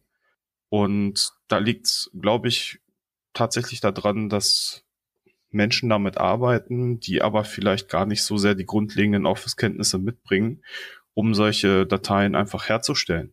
Denn im Großen und Ganzen wäre das alles nicht so schwierig, nur man müsste einfach mit den Funktionen vertraut sein und diese Funktionen auch nutzen, die einem solche Textverarbeitungsprogramme zur Verfügung stellen.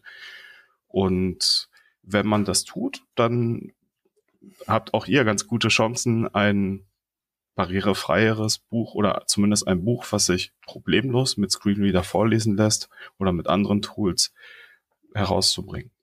Nun gehen wir mal ein bisschen weiter. Wir haben jetzt das Rollenspielbuch durchgelesen und wollen jetzt quasi das mal ausprobieren. Und ich weiß jetzt nicht, wie es bei dir ist, André, mit deiner Spielart. Bei meiner Spielart ist es ja recht taktisch. Das heißt, ich baue auch gerne mal Miniaturen auf oder ich spiele gerne mal irgendwelche taktischen Brettspiele. Also Brettspiele sind ja Sachen, wo du auch haptische Elemente hast, Spielkarten, Miniaturen, Würfel und so. Wie sieht es denn da aus? Ähm, du hast ja schon mal erzählt, zum Beispiel, André, dass es äh, Breilwürfel gibt. Wie, wie ist denn deine Erfahrung zum Beispiel? Äh, ja, die Breilwürfel, die habe ich äh, letztlich beim, beim Rumsurfen einfach entdeckt, also eine, eine Printdatei für, für den 3D-Ausdruck. Und die habe ich selber dann über den Michael von Jägersnet bekommen. Der war so freundlich und hat mir mal welche ausgedruckt. Das ist mal was anderes. Ja, und wenn wir jetzt auf Brettspiele generell kommen, ja, ich muss mir da natürlich meine, meine Hilfsmittel aufbauen. Das heißt, ich habe eine kleine portable elektrische Lupe, wo ich zum Beispiel jetzt Spielkarten mitlese. Würfelergebnisse, das hängt dann ab von den Würfeln, welche Größe und, und Farbgestaltung die haben, ob ich selber lesen kann. Ansonsten, der Freundeskreis weiß da halt ja Bescheid. Dann wird mir halt mein Würfelergebnis gesagt. Äh, Spielfiguren, kommt darauf an, wie klein das, das Spiel dann halt ist eventuell ich stelle die selber oder ich habe halt jemanden, der dabei dann auch hilft. Das ist dann ganz unterschiedlich. Ne? Also wenn du jetzt zum Beispiel mal nimmst äh, 40k äh, als Tabletop, naja, mit den Schablonen und mit dem Hin- und Herschieben und so, das geht noch selber. Wenn du dann aber ähm, Spiele nimmst wie Civilization oder Gloomhaven, wo du viel Zeug am Tisch hast, äh, da kann es dann schon halt kompliziert werden. Ne? Und da greife ich dann halt immer auf, auf die Mitspieler zurück. Und auch da frage ich natürlich den Michael, wie man das besser machen kann. Der andere hat ja schon so ein paar Sachen gesagt, wie zum Beispiel größere Würfel, aber wie sieht denn der wissenschaftliche Standpunkt dazu aus? Ich glaube, so in dem Bereich ist er noch gar nicht so recht vorhanden. Zumindest nicht an meiner Universität, denn meine Universität kommt mehr so aus dem sprachlichen Bereich. Also das bedeutet, dass diese Expertise in der Richtung noch gar nicht sich herauskristallisiert hat. Ich kann nur Empfehlungen geben an dieser Stelle und vielleicht ein bisschen was aus eigener Ansicht dazu äußern. Und zwar denke ich, dass, ähm, dass es da Möglichkeiten geben muss, die so ein bisschen das Ganze vereinigen können. Denn man hat jetzt gerade momentan, so höre ich zumindest heraus, unterschiedliche Spielsets. Man müsste versuchen, Spiele so zu konzipieren, dass alle mit den gleichen Spielsets tatsächlich spielen können. Und zwar ohne jetzt beispielsweise ähm, gewisse Vorkenntnisse haben zu müssen oder dass die Produktion einfach beide Seiten berücksichtigt, nämlich die Diversität der Zielgruppen auf der einen Seite und auf der anderen Seite natürlich, wie ich schon sagte, die Vorkenntnisse, die die Leute zum Spielen mitbringen. Civilization kenne ich tatsächlich nur als PC-Game. Ähm, ich kann mir das auf dem Tisch noch gar nicht vorstellen, wenn ich ehrlich bin. Ähm, wenn ich nochmal reingehen darf, Philipp, Also bei Brett- und Kartenspielen, es gibt immer wieder mal äh, vereinzelt Spiele, die halt barrierefrei sind, äh, beziehungsweise den Ansatz versuchen. Ähm, so hatte das zum Beispiel mal Mattel mit Uno gemacht, dass es dort äh, eine Punktschriftvariante gibt. Dann bekommst du vereinzelt halt Spiele im Hilfsmittelbedarf, die dann halt äh, entsprechende Haptik haben. Es sind dann aber, sagen wir mal, so Spieleklassiker, Mensch, ärger dich nicht, Backgammon, Mühle, Schach, sowas halt. Ähm, das letzte, was ich halt so aus unserem Bereich gefunden hatte, das war vor boah, vier Jahren, fünf Jahren auf der Spielemesse äh, Ninja Arena, was dann in einer äh, Sehbehinderten- und Blinden-Variante halt angeboten wurde. Dummerweise habe ich damals nicht zugeschlagen und jetzt bekommt man es halt nicht mehr. Äh, aber das war so das Letzte, wo, was ich jetzt so mitbekommen habe aus dem Bereich. Ne? Also ist schon schwierig. Ne? Und vielleicht noch mal eine ganz praktische Frage. Und da ist wunderbar, dass du, Michael, gesagt hast, dass eure Uni mehr so in eine sprachliche Richtung geht. Und zwar, ihr habt ja schon geredet, dass man zum Beispiel sich Texte vorlesen lassen kann. Und bei mir ist es jetzt auch so, ich habe ja das Herbstande-Rollenspiel und wir planen auch, das mal als PDF rauszubringen, dann wahrscheinlich über Drive-Thru, wie die meisten Rollenspiele. Und bei uns wird ja in den Rollenspieltext gegendert. Und ich lese immer mal wieder, dass es, ähm, es gibt ja verschiedene Arten irgendwie zu gendern, Doppelpunkt und Sternchen und eine Lücke lassen und so weiter und so fort. Und dass es aber beim Vorlesen teilweise Probleme macht. Was wäre denn da die ideale Version, um möglichst viele Menschen mitzunehmen? Puh, also mit dem Thema machen wir natürlich die Büchse der Pandora auf. Es ist so, dass wir uns, würde ich jetzt sagen, aus sprachwissenschaftlicher Sicht geschlossen alle nicht wirklich einig darüber sind, welches jetzt das Beste ist oder beziehungsweise welche Art zu gendern jetzt die fairste, vernünftigste, vielleicht nicht zu sehr in die Sprache eingreifendste Art und Weise ist. Und man ersucht natürlich, da jetzt eine Lösung zu finden, so auf breiter Ebene. Einige sind da noch komplett dagegen, andere wiederum kommen mit relativ kreativen Vorschlägen. Ich glaube, so einige neben dem Sternchen habt ihr bestimmt auch schon gehört, nämlich dass dann irgendwelche neutralen Änderungen geschaffen werden sollen, die beispielsweise YS-Variante, die könntet ihr vielleicht schon mal gehört haben, beim Gendern in Sachen Screenreader-Tauglichkeit, da sagte unsere blinde Kommilitonin, dass es zumeist relativ sinnvoll ist, das Sternchen zu benutzen. So unwahrscheinlich sich das jetzt gerade anhören mag, weil ich stelle mir bei Sternchen auch wirklich vor, dass das Sternchen so vorgelesen wird. Nur ich glaube, verstanden zu haben, dass es dort Einstellungsmöglichkeiten gibt, die entweder das Sternchen nicht mehr ganz vorlesen oder eben, dass das einfach so mitgenommen wird, damit eben genau das passiert, dass das Sternchen vorgelesen wird. Dafür gibt's dann nicht irgendwelche Redepausen, wie zum Beispiel entstehen, wenn man jetzt beispielsweise einen Doppelpunkt hat, also die Doppelpunkt-Genderweise, oder mit dem Binnen-I, das, das spuckt teilweise über Screenreader sehr seltsame Ergebnisse aus. Und manchmal ist es dann so, dass dann Dinge voneinander getrennt werden oder nochmal enger gefasst werden, die vielleicht gar nicht zusammengehören. Also um ein konkretes Beispiel zu machen, der Doppelpunkt ist meistens eigentlich dafür da, um eben einen neuen Absatz, einen neuen Satz oder irgendwas anderes nicht mehr dazugehörendes zu signalisieren. Und ein Screenreader hat das dann meistens vorprogrammiert, dass eben nach diesem Doppelpunkt eine Redepause kommt. Und wenn man sich jetzt vorstellt, dass man sagen würde, ÄrztInnen, wenn dann die Pause dann jetzt so lang ist, so wie ich sie jetzt gerade gemacht habe, dass es durchaus störend sein kann. Hm, wenn ich da auch noch mal reingehen darf, Philipp. Ähm, Gerne. Ist korrekt. Also die Screenreader springen am besten auf das äh, Sternchen an.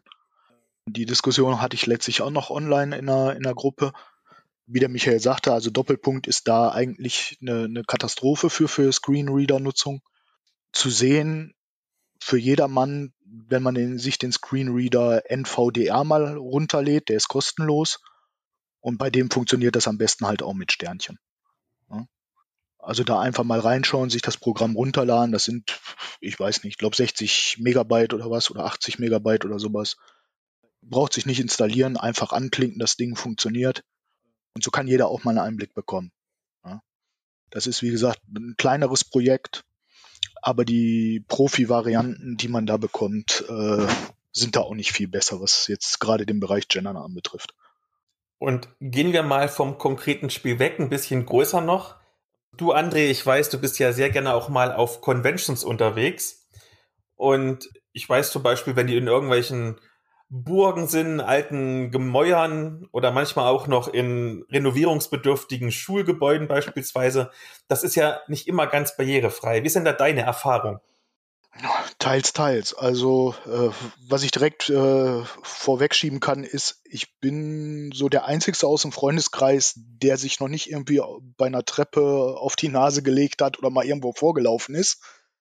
Aber wenn wir jetzt zum Beispiel jetzt vom letzten Wochenende die FaneCon mal nehmen, äh, da funktionierte das eigentlich äh, sehr gut. Einzigste, wo ich da sage, da hätten sie ein bisschen was machen können, war der Eingangsbereich. Der war sehr äh, dunkel gehalten, aber ebenerdig, zumindest in dem Bereich, wo ich war. Und dann ist das okay. Wenn du jetzt so äh, Conventions nimmst wie früher, die, die Redcon in Dortmund, äh, in dem alten Schulgebäude, ja, da war teilweise die Beleuchtung eine Katastrophe, die, die Treppenkennzeichnung war nichts, hm, teilweise waren die Türen nicht gut gekennzeichnet. Äh, also da, da war alles vorhanden. Da kann sich noch viel tun, aber äh, wir müssen es auch mal so sehen, die meisten Gebäude, wo wir Conventions haben, stammen irgendwo aus den 60er und 70er Jahren und irgendwann haben die die nicht mehr modernisiert. Und dementsprechend sind auch so Sachen nicht berücksichtigt worden. Und auch da frage ich natürlich den Michael, was würdest du da tun? Ich glaube, im Großen und Ganzen würde ich erstmal grundsätzlich versuchen, auf einfache Art so die baulichen Schwierigkeiten rauszunehmen.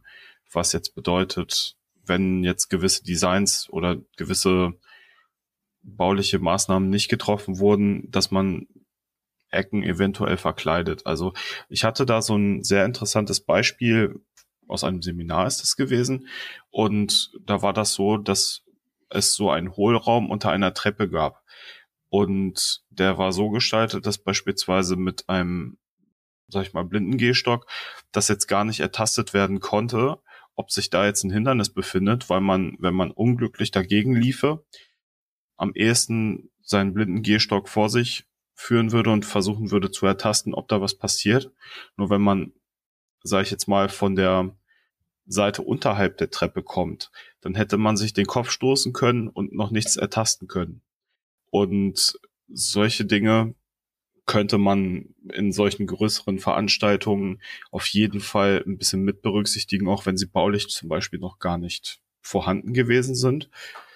Außerdem bin ich der Meinung, Schilder definitiv, an Schildern muss irgendwas gemacht werden. Die Frage ist nur, wie schafft man das, eine vernünftige Schildernavigation hinzubekommen? Denn oftmals ist es so, dass Hinweisschilder manchmal gar nicht so hilfreich sind, selbst wenn sie allein die sehende Bevölkerung adressieren, dann sind sie auch nicht immer sehr hilfreich oder gut gestaltet oder so gestaltet, dass man sofort erkennt, was da ist. Und ich glaube, es wäre vielleicht hilfreich, wenn man irgendwie mit QR-Codes arbeiten würde, die bei der Navigation unterstützend irgendwie zur Seite stehen. Es gibt ja, es gibt ja Möglichkeiten, entweder über QR-Codes, die dann entweder auf dem, auf dem, also gerade in Räumen habe ich schon gehört, dass damit gearbeitet wird, dass dann gewisse QR-Codes irgendwo in Ecken abgebildet sind oder auf den Decken von gewissen Räumen. Und Menschen können sich dann mit Hilfe ihrer Smartphones was aber auch wieder ein Haken ist, weil Smartphone muss man erstmal haben. Das hat auch nicht jeder. Insofern das aber gegeben ist, könnte man damit arbeiten. Ebenso auch NFC-Geschichten. Da ist halt die Frage, wie viel steht im Endeffekt für die Organisation dieser Veranstaltungen zur Verfügung. Wahrscheinlich auch budgetmäßig. Und das Budget ist wahrscheinlich auch oftmals genau der springende Punkt, weshalb vieles mitgeplant wird oder weggelassen wird. Und du hast natürlich, wenn du ähm, Barrierefreiheit machen möchtest, also zum Beispiel mit Schilderkennzeichnung, äh, wie Michael ja sagte, du musst ja auch unterschiedliche äh, Personengruppen berücksichtigen. Auf der einen Seite hast du die gehende Bevölkerung, dann hast du die Rollifahrer, Blinde, äh, Sehbehinderte. Da kommt ja einiges zusammen. Dementsprechend mit einer Kennzeichnung wird es pro Hindernis äh, nicht getan sein. Ja? Ähm, genauso wie Michael gerade sagte mit dem Langstock, du tastest halt ungefähr einen bis anderthalb Meter vor dir den Bereich ab. Du machst ja effektiv eine Pendelbewegung von links nach rechts über den Boden, über die Spitze, ungefähre Schulterbreite. Und alles, was dann ab Handgelenk oder Ellbogenhöhe kommt an Hindernissen, bekommst du halt nicht mit. Ja, und das ist dann zum Beispiel auch eine Gefahr. Es gibt dafür dann zwar auch Geräte, die auf dem Blindenstock wieder montiert werden können, aber die bekommt dann halt auch nicht jeder von einer Krankenkasse zum Beispiel genehmigt, beziehungsweise da kommt auch nicht jeder mit klar, weil das dann am Stock halt auch wieder Gewicht bedeutet. Da muss, muss man dann erstmal mit klarkommen. Also ich selber zum Beispiel nutze einen Stock, der relativ leicht ist, weil ab einer bestimmten Wegstrecke wird sonst auch, ich sag mal, fast schon zu einer sportlichen Herausforderung. Dann gehen wir noch mal ein bisschen größer und zwar was den André und mich persönlich betrifft. Wir bloggen ja, wir haben beide Blogs und also Internetseiten und ich habe einen Podcast, der André hat bald einen Podcast. Wie kann man den denn möglichst barrierefrei gestalten? Also zum Beispiel der André hat ja eine WordPress-Seite, da gibt's ja tausende Plugins für. Kann man das irgendwie so gestalten, dass es leichter zu lesen ist? Ich bin selbst noch nicht so bewandert mit dem Bauen von Webseiten. Allerdings kann ich euch sehr wohl den Tipp geben, dass ein sehr, sehr großes Ding dabei auch immer die Auffindbarkeit ist von Dingen. Soll heißen, gerade André könnte das bestimmt auch bestätigen. Dinge müssen halt einfach gefunden werden können. Und so wie manche Websites konzipiert sind, dass es nur noch modern und schnörkelig ist. Das hilft dem Ganzen nicht unbedingt immer.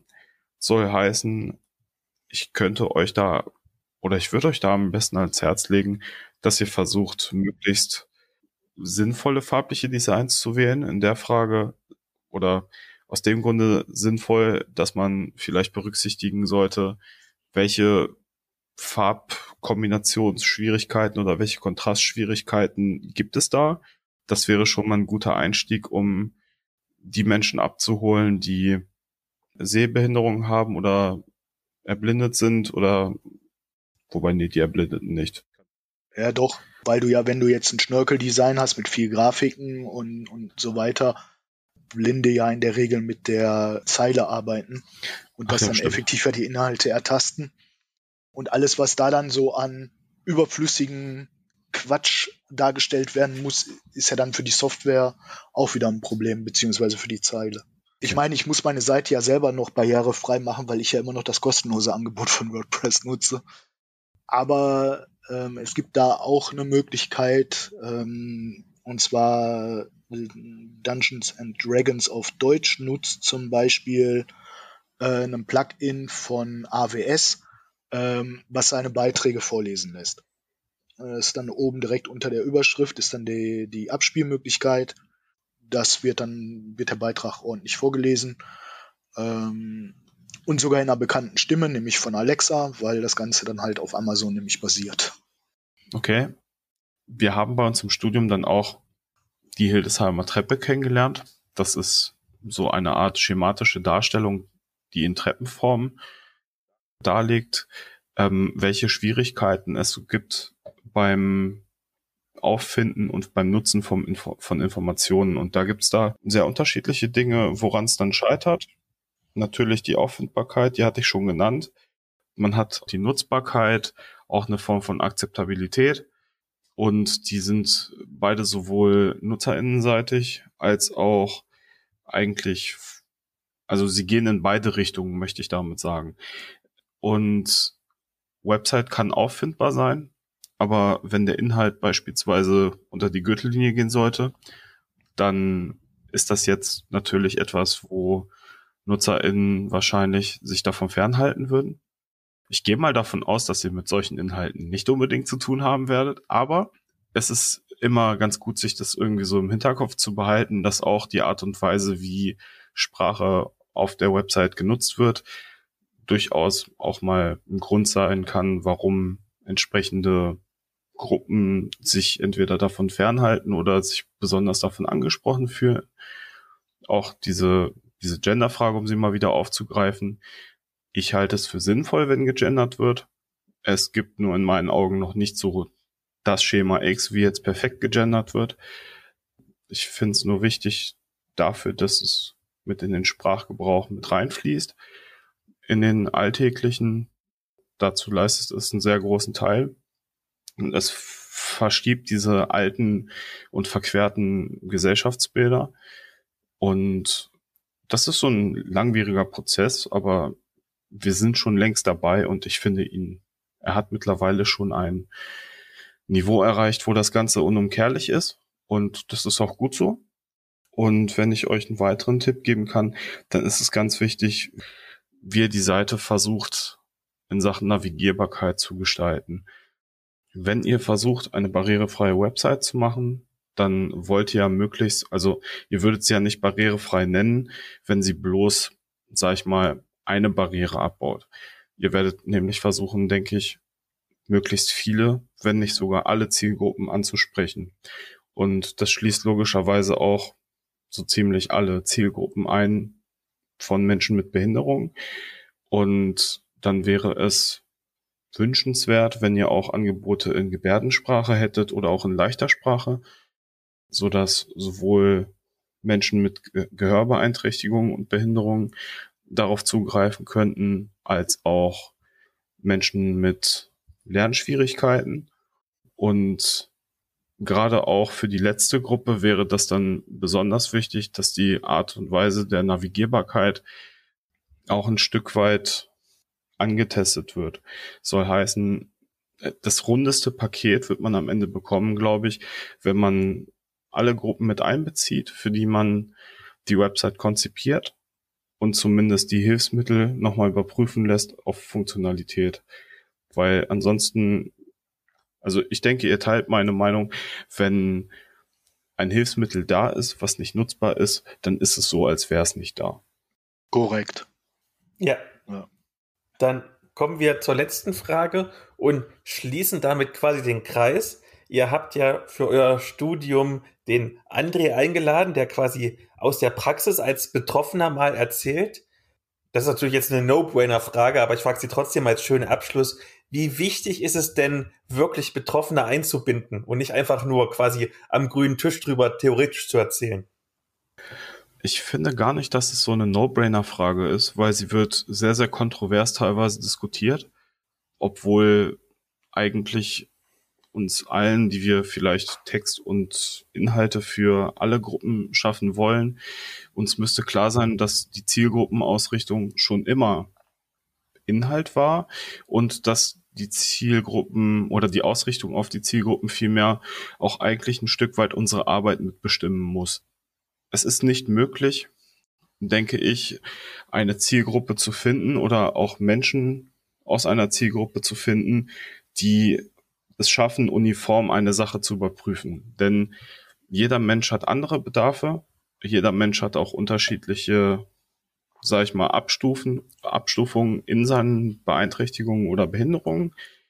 Und jeder Mensch kann auch einfach das klassische Verhaltensmuster aufweisen, mal einfach irgendetwas lieber zu haben als etwas anderes. Und deswegen ist es auf der einen Seite besonders schwierig zu sagen, dass man, selbst wenn man eine Zielgruppe testen lassen, einen nachweisbaren Mehrwert davon hat. Das stellen auch manche aus wissenschaftlicher Praxis tatsächlich in Frage, denn es ist auch nicht 100% richtig, dass man nur weil da fünf bis zehn Leute mit einer bestimmten Behinderung etwas korrigiert haben oder überprüft haben, dass dann, dass das dann plötzlich Massenware ist für Menschen mit genau diesem Profil. Andererseits ist es aber dennoch wichtig, und zwar, also ich würde mich da aus dem Fenster lehnen und sagen, ich finde es eigentlich falsch, wenn es nicht gemacht wird. Denn man kann sich nur mit der Zusammenarbeit mit Menschen mit bestimmten Behinderungen, kann man sich tatsächlich die Profile und auch die Bedarfsprofile aneignen und erst dann kann man schauen, welche Bedarfe gibt's tatsächlich, wie kann man die einbringen, welche Stellschrauben kann man drehen und im Zweifel hat man mehr Lösungen. Und persönlich fände ich, dass das eine Art elegante Lösung wäre, um Menschen mit Behinderung mit einzubringen. Denn so würden am Ende beide Seiten profitieren. Gehe ich mal davon aus. Alles das, was Informationen anbietet oder auch Games anbietet und so weiter, da würden viele Spielehersteller oder viele Spieleherstellende ähm, würden da, ich glaube, davon profitieren, wenn ihre Zielgruppe einfach wächst. Deswegen Bewerbungen gerne zu mir. Dann hast du, lieber Michael, jetzt quasi in deinem letzten Statement auf der Metaebene sogar einen noch viel größeren Kreis geschlossen, denn im etwas erweiteren Zusammenhang mit Sensitivity Reading haben ja André und ich gerade noch bei Schildmeid in der Medienshow drüber gesprochen. Also, dass nicht alle, die zum Beispiel was Sensitivity reden, ähm, was finden, was andere dann äh, als nicht problematisch sehen. Vielen Dank dafür, dass du diesen Kreis geschlossen hast. Ich danke dir auch ganz herzlich, dass du Zeit hattest. Natürlich auch dir, André, dass du Zeit hattest. Und wünsche euch beiden noch ein schönes Wochenende. Dir auch, danke. Danke ebenfalls und vielen Dank für die Einladung. Und wie immer, alle Links in den Show Notes, fünf Sterne bei iTunes und bei Spotify, vielleicht auch noch ein Kommentar. Und bis bald.